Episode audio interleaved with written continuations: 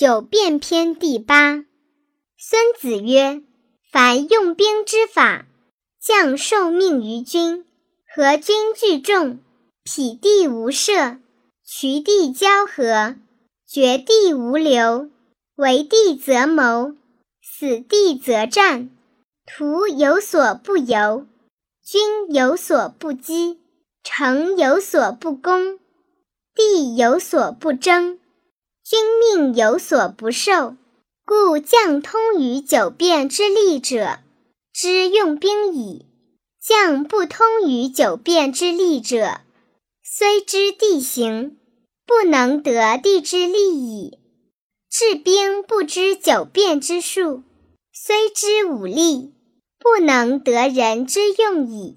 是故智者之虑，必杂于利害，杂于利。而物可生也，杂于害，而患可结也。